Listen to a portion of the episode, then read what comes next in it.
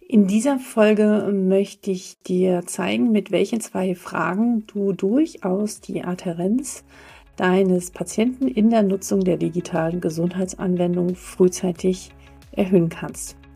Hallo und herzlich willkommen bei Docs Digital. Mein Name ist Alexandra Wittmer und ich freue mich, dass du hier mir zuschaust und auch zuhörst.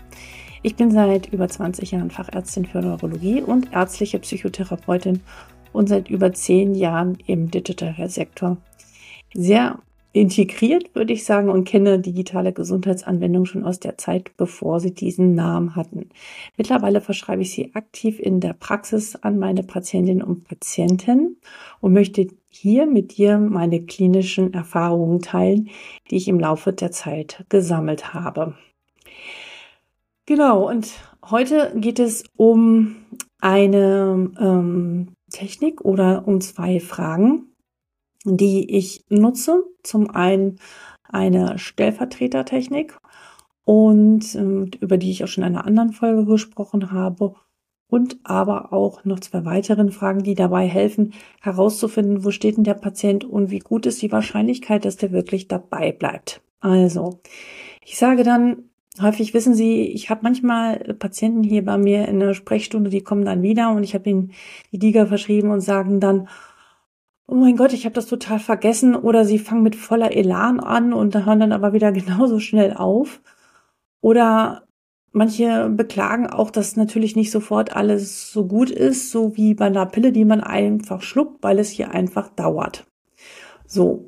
Und ähm, wie ist das bei Ihnen, sage ich dann? Was könnte Sie daran hindern, diese digitale Gesundheitsanwendung, die ich Ihnen hier verschreibe, wirklich zu nutzen?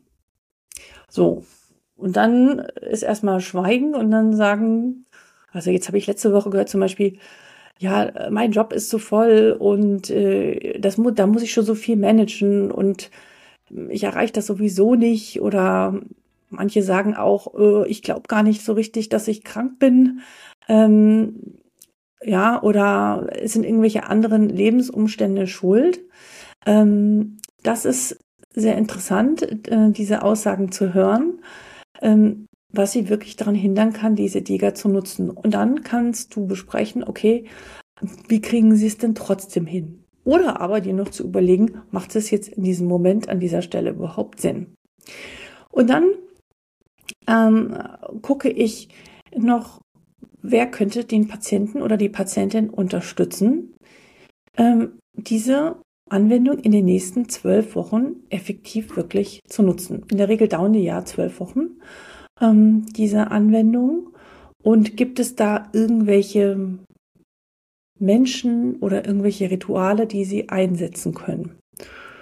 Und Manche sagen dann, ja, ich, ich, mein Mann kann mich immer wieder daran erinnern oder ich schreibe mir einen Zettel. Oder aber, wenn es äh, ganz schwierig ist und ich habe das Gefühl, der Patient kriegt es nicht hin, dann bespreche ich das mit ihm, wie sozusagen die Nutzung dieser neuen Technologie im Alltag integriert werden kann.